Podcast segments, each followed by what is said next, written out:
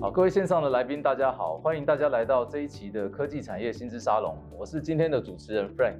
好，那我现在是负责台南、高雄地区的半导体产业的客户服务。那今天很高兴跟我们一起来到现场的是我们资诚企业管理顾问公司的 Tim 啊，桂竹安董事。大家好，很高兴在空中跟各位相见。对，那我们今天要谈的主题是这个半导体产业，它在人才方面的这这一些一系列可能会遇到相关问题。那今天特别请 Tim 来，因为这个我我自己观察到，从年前哈吸眼球的一些新闻都在讲说，呃，投资存到第一桶金，它的投资秘诀竟然是点点点。然后后来就是说，这个大家去台南投资这个买房子，建商没有告诉你的秘密是点点点。好，那最近我看到的是这个新闻变成开年之后看到的新闻变成是科技这个，尤其是半导体产业面临了七年以来最严重的人才荒哈。然后上面写说，科技大佬真正担心的问题是点点点哈，那都没有，好像都没有说到了。那我知道 Tim 其实这个尤其半导体产业人才非常的重要哈。这个半导体产业跟我们以前传统我们说三个臭皮匠胜过一个诸葛亮，可是，在半导体产业可能是一个诸葛亮可能会胜过无数个臭皮匠。那人才很重要。那我们今天请到 Tim 哈，Tim 本身他也是我知道他是。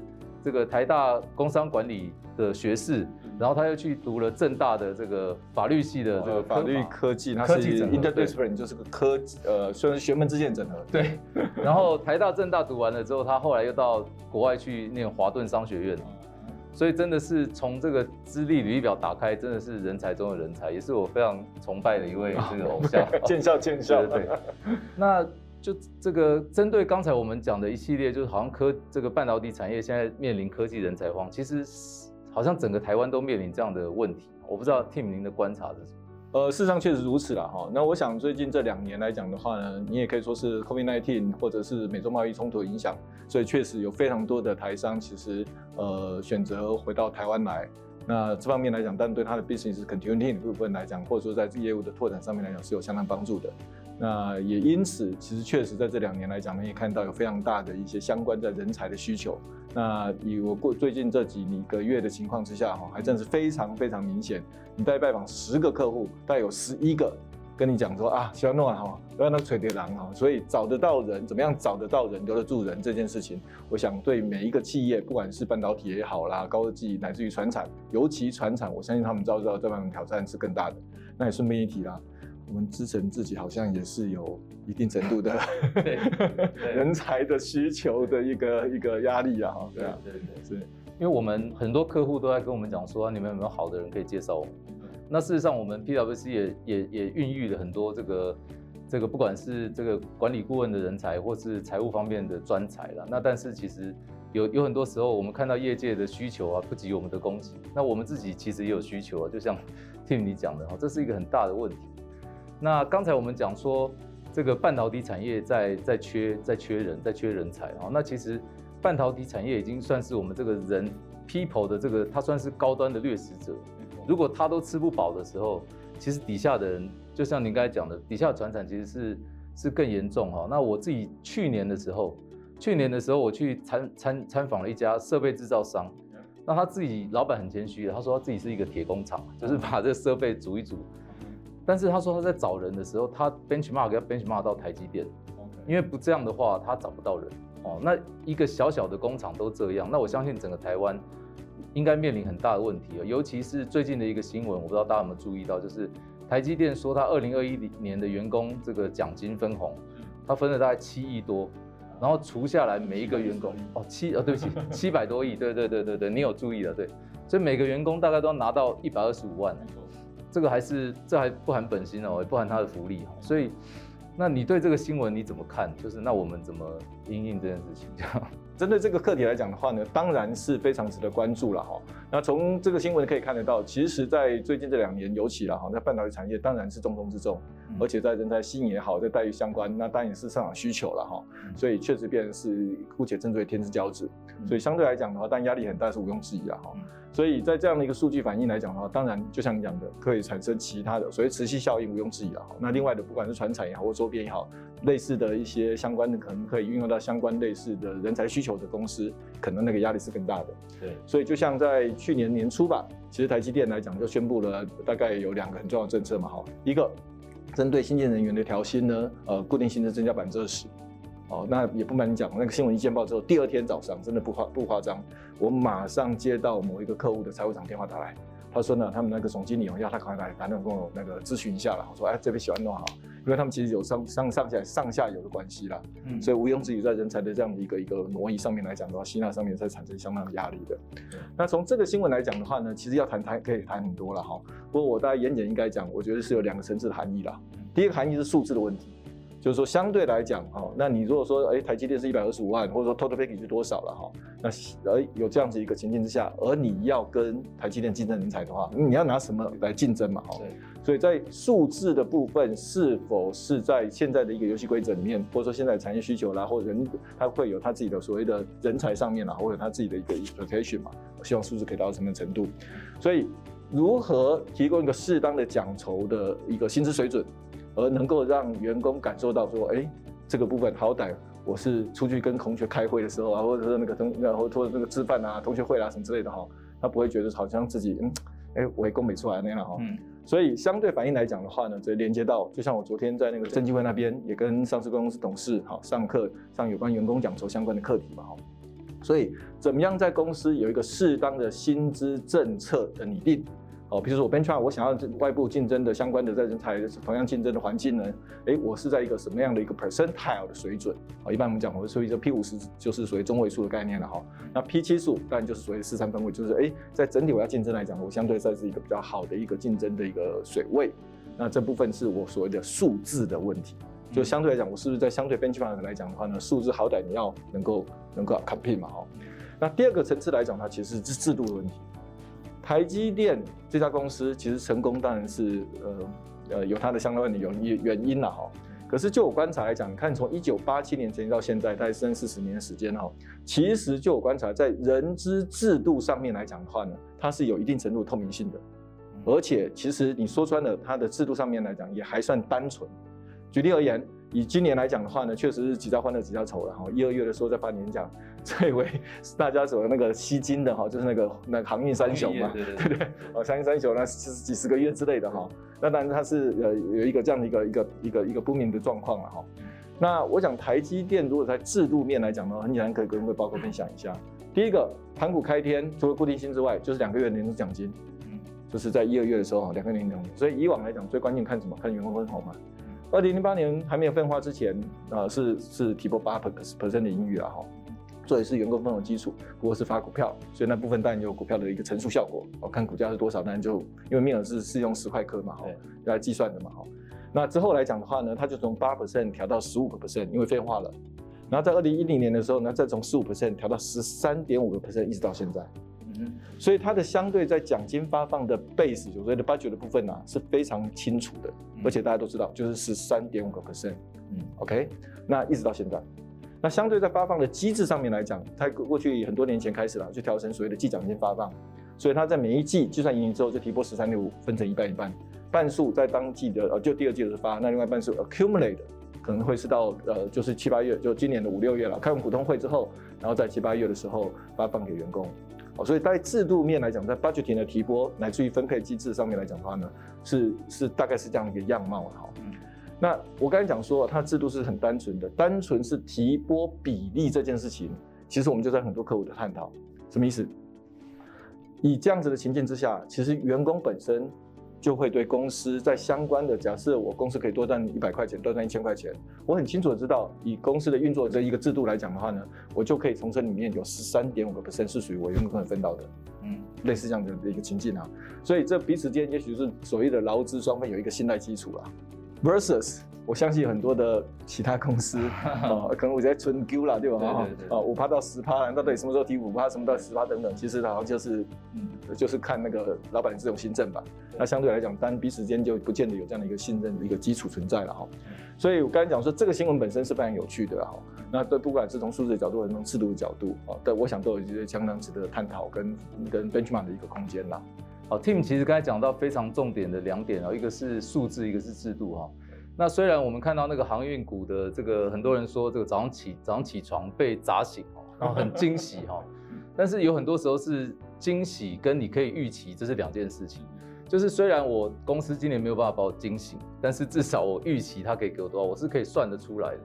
好，那很多我们看到其实这个半导体业有很多我们船产也可以借鉴的啦。好，就是说。这个很多，我去问很多老板，老板问我说：“人在哪里？”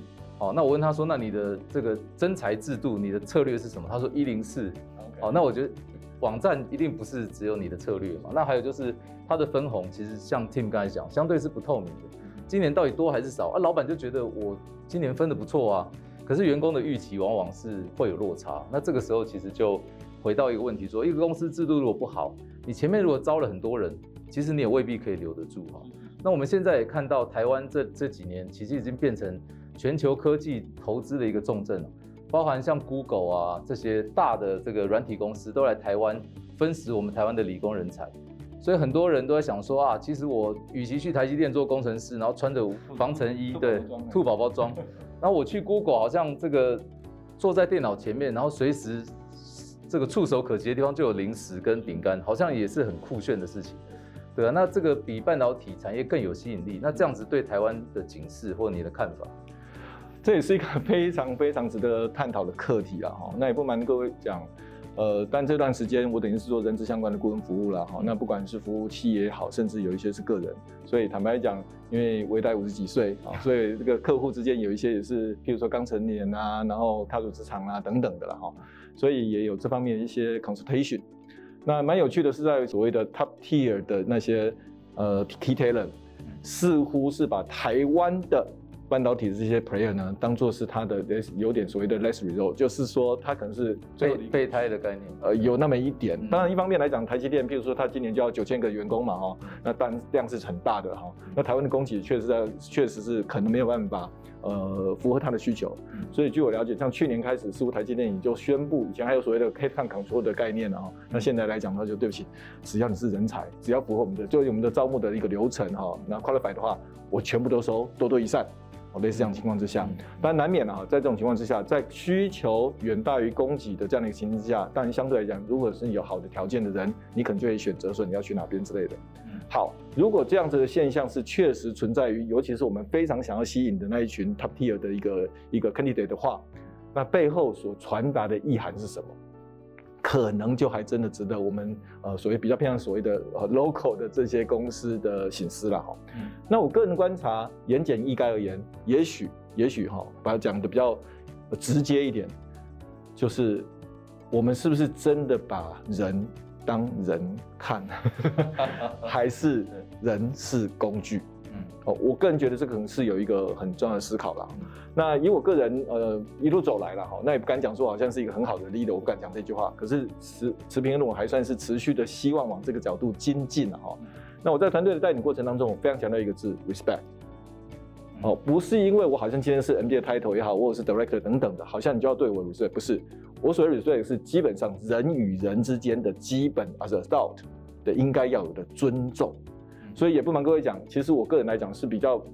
比较不是那么赞成或喜欢听到说啊，呃，这老板震怒了哈，拍桌震怒啊什么的。我想你震怒什么，对不对？基本上其实就在一个好，我们都是呃，就只在一个比较所谓的对等的情况之下，只是今天扮演的角色不同，所以相对来讲的话，可能会因应来讲不同的呃职责所在，所以有一些适当的反应或要求，我想这是理所当然的。可是情绪性的发言，上对下父母式的那种所谓的管教方式，或者说那种对待的语言等等。我个人觉得，当然其实不应该存在，也不适当存在了。那往下讲啊，你最好保证你，好就是往下走十年二十年，你都有金让这些人可以吞，嗯，让他愿意忍这个入，对对吧？哦，类似的概念嘛，嗯。所以万一你哪天没有办法有这个金可以让他吞的话，那你怎么办？嗯，好，所以我常比喻说啊，人好，譬如说假设我哈找个工作，假设每个人都有一个所谓的效用函数，哦，假如一百点好了，那一百点你有你自己的凑嘛，哈，你要凑一凑要一百点，你才会接受这件事情嘛。所以讲的简单讲，就像马云讲那句话，我觉得讲蛮好的，怎么样把人留下来？说穿了也很简单啊，钱给到位，心不委屈嘛，哈。啊，对对对，钱给到位，心不委屈。所以钱我刚才讲嘛，哎，那数字来讲，我跟钱砸砸昏你可以吗？哦，你也许乖乖留下来。问题心不委屈呢？所以如果在心不委屈这件事情上面，公司没有多的琢磨，那你最好保证你百分之百、百分之九十必须要靠钱。那你口袋够深吗？哦，这是一个。第二个，这可能连接到现在新时代员工的一些想法、年轻人想法了哈。我必须要稍微叹一口气啦，什么意思？就是我教完国在瓦回了哈，然后在那个怎么讲，就是有算是有一下一代也大概二十岁上下这样子哈。你看现在的年轻人，我必愿意，我我可能可以这样讲哈，有一定比例的年轻人，其实原则上他们是不愁吃穿的。对对，没错，在台湾的社会，当然我们知道有一些比较辛苦的，很那个很遗憾呐，毋庸置疑了哈。可是相当比例是不愁吃穿的，那这是什么意思？但一方面就是我们太辛苦了嘛。我说我们这一个 generation 啊，好，我们这个属于战后婴儿潮也好，或者五零六零七年是干嘛的哈？我们偏手指足了哈，那一个半一个那个反正就是很节省的哈，自己那个对自己才会看看看哪样那样，好，让他们不愁吃穿，嗯，那人就这样嘛，那句话开玩笑讲叫保暖是淫欲，是不是？我不要讲的比较学术一点，叫做马斯洛的需求层级理论呐。对吧？就从一开始生理需求、社会需求啦，然后那那个那个心心理需求，然后到所谓的自那个自我成就感跟自我实现之类的，类似这个东西啊。所以现在的年轻人相对来讲的话，你有一定比例的，其实他 care 的是在工作场域里面有没有被基本的尊重，把我当人看，而可以让我的工作里面我感受到是有意义的。嗯。那意义怎么凸显？当然这个部分可能就是见仁见智了。也许他自己有他自己的定义方式，或者是公司有公司针对这方面的主张。就像以我们 PwC 来讲，我们就讲那几个字嘛，叫做营造社会诚信，解决重要问题。对我来讲是非常有意义的。对，我把它分成八个字，叫做建立公信，成就公益。嗯，是不是比十二个字更好？对不对？非常好，非常好。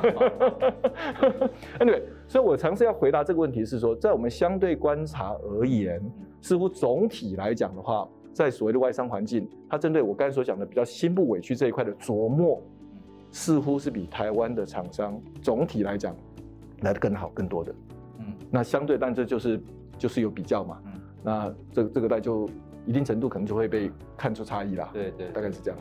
其实刚才 Tim 提到两点哦，尤其是我觉得是两两个重点啊，一个是这个心不委屈这一块，其实。呃，半导体也好，或者有的船厂他给的也不错，是。但是员工到底有没有一个 purpose？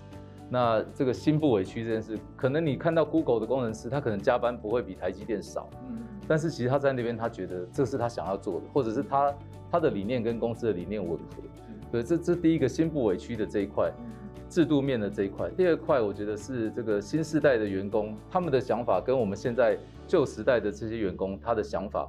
那我常常看到一些老板他在抱怨这个新时代的员工，可是我发现是抱怨的同时，其实你没有真的花时间去了解他们。对，那我想等一下这这两个都是很好的问题哦。这个我把新时代员工这个我们放等一下哈。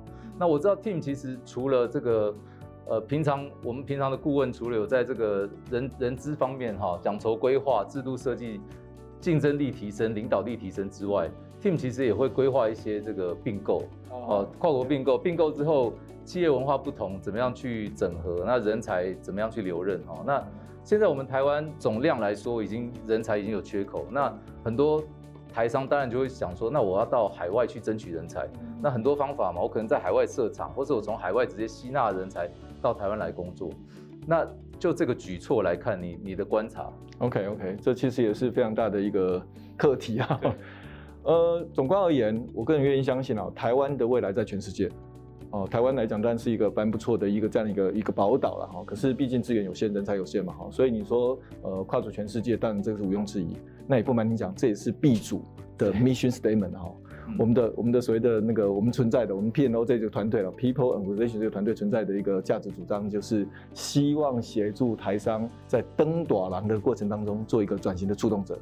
那登短廊可能有不同的含义嘛，好，比如有的是做过比赛嘛，对，然后这里是登短廊，或者说在产业变革从小到大的过程当中，你从原来几十个人到几百人到几千个人，其实管理规模不一样的情况之下，当然那管理的深度跟复杂度是不一样的。所以回到这个应该所问到的这个问题，然后做个比赛的话了哈，那当然这方面其实考验的讲简单一点，还是管理成熟度的问题。那延续到我刚才跟你分享的，就是在所谓的主管的这个所谓的 leadership 的哈，就是 people management 的 skill set 这方面来讲，是否有多一些的琢磨这件事情，其实持续看起来在台湾的厂商里面还是比较比较弱的。那当然更不要讲说一些基本的管理思维啦。哦，举例而言，以现在来讲，它不是蛮强调那个 work from home 的哈，或者 hybrid 的哈，hybrid organization 之类的，那去探讨嘛。我我在这个在这种这种说 work from home 的一个这样情境之下了哈，衍生的管理的意涵。我常跟在与会的那个嘉宾哈问主要的问题嘛。第一点，在这样子窝防控情境之下来讲呢，考验的是主管或者老板哦，尤其是老板。你为什么一定要看到员工啊？嗯嗯嗯，那那你你常常嘛哈，很多老板就是啊有看到他加班有没有在上班哦，他有在位置上面才认为他是在卡金金内啦。嗯，所以衍生一个就是啊，老板没下班他就不下班。嗯，那问题是在现在这是工作的环境，这件事情 make sense 吗？然后这是一个嘛哈，所以。这部分都一定程度是考验上的管理思潮上的调整，所以现在你所有，我就问到这个问题了哈。我想到之前好像在前一两个月吧，不过这个新闻好像也蛮常会看到的。什么新闻？美国的工程师看到台湾的半导体或公司的运作的形式，工时非常长等等，然后吓一跳说啊，我们真的好可怜对啊。那这样的话，我我来不来边，我怎么有可能会想要加入了哈？所以好像是前两个月而已吧，前两个月。张忠谋先生不是应邀受访，然后发表演讲吗？嗯，他不是也讲一句话，他讲说啊，呃，好像是这样 quote 了哈，他就认为了哈，要台湾的管理者到美国 Arizona 那边去管理美国的 operation，他觉得 versus 那个 Intel 来讲的话，他觉得应该是不可行的。嗯，好，那这句话当然以以所谓的张忠谋先生的高度事件，哦，他可能有他的主张的背后的意涵哈，那话有没有讲清楚，这个我不敢讲哈，可是。我们如果往这个他的这样的一个 statement 往下往下揣想而言，我个人觉得关键还是考验到的是管理的深度的问题跟承受度问题。意思是说，我在跨国经营的过程当中，我们讲跨国经营哈，更重要的是 adaptability 嘛，就是考虑到 culture 上面不同，然后顺应当地的所谓人情事物的一些变化等等，采取适当的相应的不同的管理行为，对吧？嗯，哦，那是可能是有点是进阶领导概念或全面领导概念的问题了哈。问题是台湾很多是基本都还没做好。嗯，我前两个礼拜到基隆帮某一个船厂上了两天的课程，哦，第一天的课程上绩效管理、员工发展，第二天课程上全变领导，就是这主题。公司成立三十年，哦，有主管一个副总啊，就私底下分享跟我分享说，我到公司三十年，类似像今天这样把十五六个好 key manager 结合在一起来上这样的管理课程，这是头一遭。你可以了解意思，嗯，所以我们谈说做个比赛了哈，但这部分毋庸置疑，这一定是往下走路。可是回过来，可能我们必须要来重新检视公司在人力资源这个领域哦，特别我们在谈是，譬如人才发展培养，你到底花了多少的时间啊？你到底投入多少资源啊？我们有之前在做那个所谓的 HR assessment 的哈，很遗憾的也没有算出来，但也许是没有统计了哈。譬如说工时年度哦哦，每平均每个员工人均工时嘛，人均应该讲是人均训练工时啊，嗯。大概四个小时吧，哇，那费用多少钱？算起来是六七百块钱台币。哦，这个实在是你你了解意思？对对对。所以在这种情况表示什么？表示公司在相对琢磨的重点还是比较可能呢，好，比较偏向业务，比较偏向研发，比较偏向的 customer。可是对不起，以现在我们非常重视的人才的这块，如果你也真的就是真的哈，那个我不知道这句话是不是这样讲啊，那个我们的劳工总是我们心头最。最软的那一块，对。在这种情况之下，我们是不是有相对也投入的适当的资源在这件事情上面，在这群人上面？我个人觉得这就是很值得深思的课题。对。我想很多很多老板在习惯看报表就看成本，我投入了多少钱去投这个设备，那应该就有多少的产出；我投多少研发，应该就有多少的这个成果。但其实我们大家都忽略，就是这个这个 people index 这一块，就我我们对人的投资到底是多少？其实我相信刚才 Tim 讲的，如果今天这个老板如果今天真的来问我说，其实我海外设厂这家厂我去买的时候，它很赚钱，但是我把它买下来之后，一样的设备我还买更新的设备，可是产出就没有像以前那么好。但是如果我们今天真的拿他对人的这个投资，这张报表来给他看，是他没有算到，其实他可能会恍然大悟说，啊，其实我都错怪他们，因为台湾的管理还是比较偏这种这个权威式的嘛，那老板就习惯说，哎，我讲什么应该就是照这样做，但是现在这个听到一些不一样的声音的时候，他反而回来讲说，啊，现在的年轻人，他现在回来怪世代的问题，对不对？所以这就是接到我们刚才那个那个话题，就是新时代的员工好像。这个管理方式已经跟以前都都不太一样哦，那或者是他们要的东西也不太一样。就是 Tim 刚才有讲到，他们在衣食方面比较没有那么那么匮乏，所以他们要的东西跟我们以前要的东西其实不太一样。那这这一方面，你要不要跟我们再多说一些？确实啦，呃，我最近当然上前上个礼拜吧，哈，有拜访一个客户。那为什么？其实就是延续延，这是叫做那个连续剧了哈，就是。过年前呢，先把年奖解决，可是还有另外一块叫员工分红嘛。嗯、那三月要开董事会，接下来要发员工分红了。嗯、那还好了，这家公司算是 good problem。为什么？因为赚太多。哦，赚太多，那老板可能就会稍微想一下，说，哎、欸，我真的要发这么多吗？嗯、哦，这个就延伸到我刚才所讲那个台积电十三点五 percent fix 在那边，其实它有它一定程度象征性的意涵。嗯，单纯来讲，也是一个所谓的制度或所谓的法的安定性的课题嘛。好。那我上礼拜应邀过去了哈，那其实就花了三四个小时跟公司的 key person 来做这方面的探讨。那其中他举例说，说在今年哦，以往他离职率还好，因为那产业没有像前这两年那种动上去嘛。好了，离职率譬如年度大概十趴左右，那还好，八趴十趴对不对？今年从开张一月一号到现在，哦，到二呃到二月中左右哈，已经走了十趴左右的人，哇，公司赚钱哦，嗯。哦，公司是赚钱的哦，表现很好哦，然后那个所谓的年奖金奖金还是会比以前更好一些，OK，可是已经有十趴左右离职率，那我们就一个看他嘛，哎，那为什么走？为什么？为什么？哎，就有人举例到说，哦，譬如说某一个员工为什么走？两个，其中啦，其他当然很多因素，我们就先不谈了，两个有关有关钱的因素了哈，一个过去五年没有调薪，by the way，很遗憾的，我们在台湾确实有听到很多的公司。可能中南部更多，对不对？就是如某个调薪那样，哦，那那呃，不管是什么原因，反正没有真真没调薪。那第二个，当然是因为刚好这个环境啊，有人挖角或者有人介绍了哈，过去哎说薪资，但是他主要像基层人员了哈，薪资是加两万，嗯，你走不走？你懂意思吗？嗯，好，所以从单纯的这个课题的角度来讲的话，我个人觉得，一方面当然是待遇本身可能是一个值得探讨的课题，可是。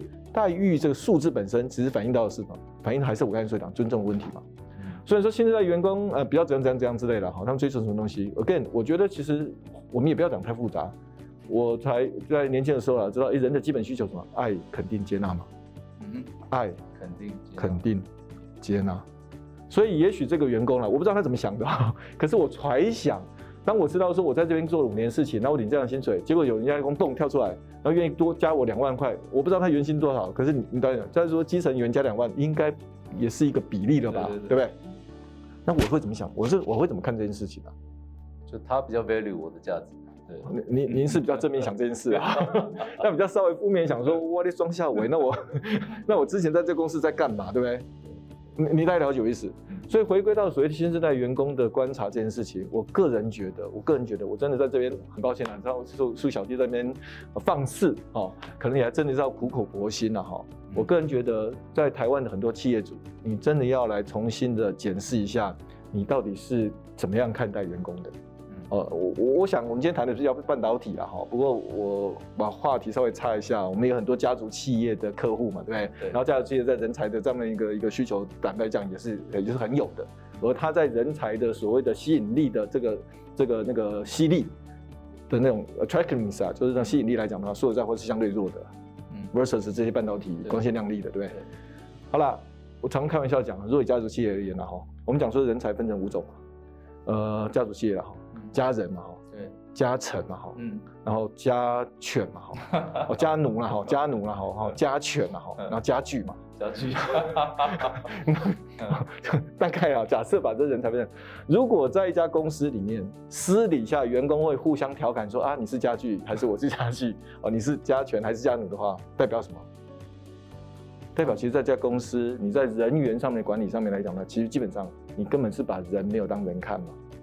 所以我个人回来讲，新时代确实就像刚才所讲的，可能他们比较追求的是意义的、有意义的工作、自我价值的实现。那在这环境里面来讲，是不是被对准的尊重，或者说比较弹性的一个工作环境啊，比较 global 的一个氛围啦、啊，科技的应用等等，这些当然都是现在新时代的员工他所追求的。嗯，那这个当然从公司的需求角度来讲，也是让我们产生另外一个层次的所谓的呃生产力的来源嘛，也就是他们有这些比较。比较 innovative 的想法，那相对来讲当然会比较好的那个公司的一些突破性进展。相对来讲，我们好像也应该要稍微来调整一下我们自己的管理的思维，来看说，哎，我们相对应来讲是不是有给他们基本上应该要的尊重跟待遇了？嗯，OK，没错没错哈。所以其实跟新世代相处，真的还是要去了解他们的，然后给予最基本的尊重。我想人都是互相的了。那这就又回到刚才你讲的嘛，就其实心不委屈。心委不委屈，有很多时候是这个是很主观的了。就老板就觉得说，我的我的好利安呢，我就给你这样的，你还委屈吗？那员工真的，员工需求他的 expectation 高，他就委屈了。所以，我们公司怎么样透过制度来去做这样双方 expectation 的一个一个一个沟通啦，一个一个设定的一个预期，这个我觉得是是蛮重要。那您刚才讲到说，哦，在那台湾很多公司真的很很久一段时间没有调薪啊，那。呃，我想刚才我们主要主主轴要讲的是说，半导体产业尚且有人才荒，那更何况说我们这些传产，好，那那其实台湾其实一直面临一个低薪的状况了哈，那我想这个也是一个大哉问啊，就想问一下 Tim 说，那你觉得这个我们怎么样？台湾总体这个低薪的问题，你就是这个问题你怎么看？我怎么我们怎么样去应应它？这可能没有答案呐，但是对，突然觉得你好像在问行政院长。今天我让我们一起冲冲冲！Well，呃，其实我对这个问题也确实是持续在思考，我也不敢讲说我有答案了哈。那当然，从人才供需的角度，纯粹经济学的角度来讲，是供需问题嘛哈。那那尤其这一两年哈，我想最近也是甚嚣尘上，哎，大大调薪啊，加加薪潮来了，对。但当然，就像刚才一开始所讲的，哎，确实在这一两年，随着台湾的产业发展等等了哈，那事实上在人才的需求上面是有很显著的上升，呃，相对的，但通货膨胀毋庸置疑了哈。不过话说回来，如果没有人才需求，通货膨胀说说话，你懂我意思？如果从资方观点了哈，纯粹的话了哈，我说没人才需求，通货膨胀为什么？因为通货膨胀我就要加薪？也许说老板不见得会这样想，所以本质还是需要的问题嘛哈。对，低薪问题，坦白讲，这是也可以说是结构性问题或者个人性问题啊。那我看待这个问题，也许可以从，也许说所谓的三个不同面向吧。但第一个，毋庸置疑政府的角色责任哦，这个当然是很重要的。那我常常在午夜梦回的时候，哈，我在想一件事，我想如果台湾的哈那个对美金的汇率啊，可以从一比现在二七二十八呢调成一比十五，嗯，你觉得怎么样？听起来好像也还不错，对不对？尤其是我现在哈，我坦白讲，我老婆跟两个女儿现在都在美国，所以如果真的我们汇率可以变一比十五的话，哇，加贺！对，但这有点半开玩笑了哈。不过 anyway。可是话说回来，我相信汇率一定程度代表什么？代表是整个国家、整个环境地区的的所谓的那个整个竞争力的问题嘛。OK，所以消极面，以现在来讲，政府过去这几年持续在推动的，就是所谓透过一些呃基本工资的往上调整啊，或薪资的揭露啦，好个别的揭露等等，造成比价效果嘛。哦，我想就像。嗯，大家了解意思，比如说要公布非经理人平均薪资啦，哦，甚至哦，这董事、董监事薪酬啦，那你知道哇，现在现在人家在追哈，我也看到那样哈，那这领这么少之类的，OK，这是消极面了哈。那积极面，我个人觉得啦，如果刚才讲那句话是对的，供需问题，那我相信政府其中一个很重要的责任，应该就是创造这边的投资氛围，创造这边的吸那个人才，就应该讲说是产业的吸引力嘛哈，让人家愿意来这边投资，而把人才的需求拉上来嘛。我想这个是毋庸置疑。那另外一个，我个人也持续关注了。那你看，呃，但看到现在是有一些政府的宣示，那持续努力的。我想，Benchmark Hong Kong 跟新加坡就非常明显嘛。简单讲，就是双赢环境了。嗯，我相信以 PwC 这个环境，我当然我们大家是很清楚知道，在 PwC 这样的一个工作环境里面来讲的话呢，常常也会需要跟国外相关的专案的合作经验嘛。嗯，那但像我们团队也是，有些专案是从 Global Requirement 过来。是，挑明的讲。有些专案，如果你英文哈中中就中文英英文哈双语了哈，你没有到达一定程度的熟稔程度，还是不可能可以做会做那样子的工作的了哈。OK，所以我想这环境的问题、语言的问题，怎么样培养国际化的一个环境，吸引人才、吸引等等或或产业吸引，我相信这是毋庸置疑的哈。那企业的部分来讲的话呢，个人我也想要在这边有一点小小的呼吁哈。这个问题其实也不瞒您说，我才前一两礼拜也刚好跟刘益如教授在一个 LINE 的群组上面有请教到。那他的回应是，哎，因为总体来讲的话，台湾的 GDP 啊，过去这二十年来，大概有二十两三倍的成长，对不对？问题是 GDP 算的是 global 的一个收入嘛？嗯。就是理论上从企业的角度来讲的话，它是全球所得，呃呃合并报表的概念了哈。问题是它资源的运用，它真正人才资源运用是在国外。如果是这样的话，如果它有国外布景的话，它不见得有人才在台湾的需求嘛。所以这两个会有一个落差了哈。所以相对来讲，我比较姑且称之有点道德劝说吧。阿里亚探家贼哈，是不是可以稍微多拿一点出来分呐哈？啊，我们不要说你好像是要要说分多少，然后要跟加加码也做，我我没有这个、我我。好了，如果你愿意的话，当我拍拍手，对不对？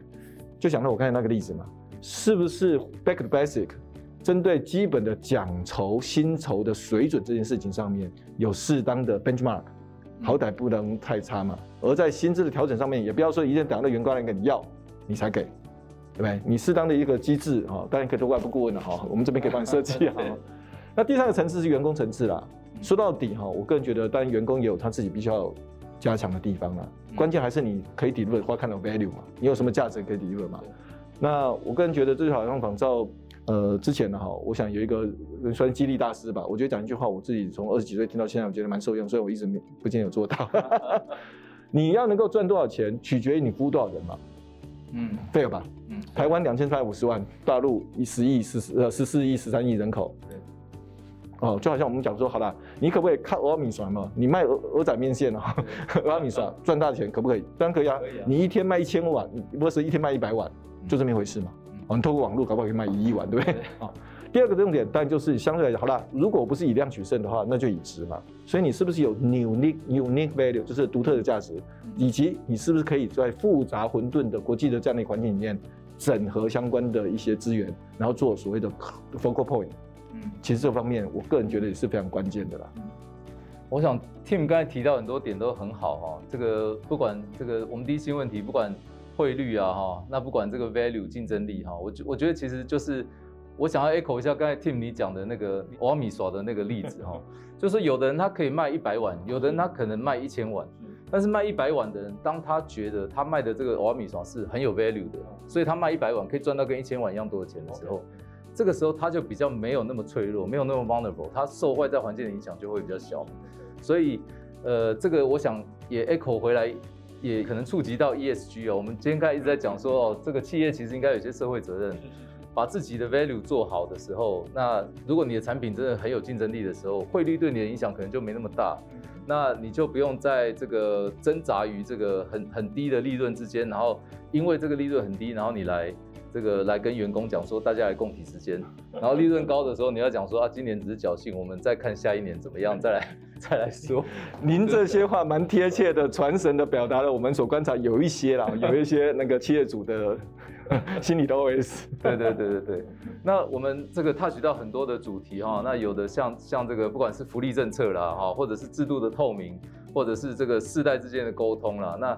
我想哈，现在现在我们整体的厂商，不管半导体或是刚才我们讲传产，其实都面临很多人资的这个相关议题，关键人才这个供给的这个缺口。那总括而言，我们如果今天要要 wrap up 我们今天这个这个我们今天这个对谈的话，那你的建议有没有可以给我们一些这个 insight？OK OK OK，好，非常感谢各位的宝贵时间了哈，那我想时间也差不多了。那你今天谈那个课题，所以说穿了，我个人觉得啦，关键在现在在每家公司的最大挑战，不外乎就是那八个字：怎么样我可以找得到人，留得住人。那这件事情当然很多的一些理论也好了，很多要做的事情，包括我们 PwC 也一样啊。虽然我们很多的 practice 来讲，应该还算是做得不错，可是永远有改善空间嘛。所以说到底，不外乎我个人觉得就是要再次强调刚才所讲的哈，譬如说马云所讲的，钱给到位，心不委屈。所以你可能要盘点一下，说在我整体的这样的一个人才吸引力的一个公式里面来讲的话，到底我是要取决什么？我没有讲说你一定不能用一个很强度的管理方式哦，这个方面当然取决你的你的 business 的一个就企业经营的必要性啊，跟你对一些事情的信念主张。可是有舍必有得啦，哦，尤其在这样的情境之下，你要透过那个方式，但你有那个方式代价；你透过这方式，但有这方式好处跟代价之类的。可是归结起来讲的话呢，你现在不管是考虑新兴人类也好啦，新时代的员工或者做过比赛啦，然后其他国家的人员会怎么看待你的管理行为等等的，势必毋庸置疑，钱给到位，心不委屈这件事情是一定是要互相的印证跟关照的啦。OK，那但我更要强调的是，在现在的氛围之下，心不委屈这件事情，似乎是台湾的厂商可能要更琢磨的。毕竟，我希望刚刚才说的，你的一二三四五的原因啊，都可以归纳起来有这样的一个结论了哈。所以我个人在这一次这样的这这些分享场景里面，最后啦，常会用一句话来做结尾了哈。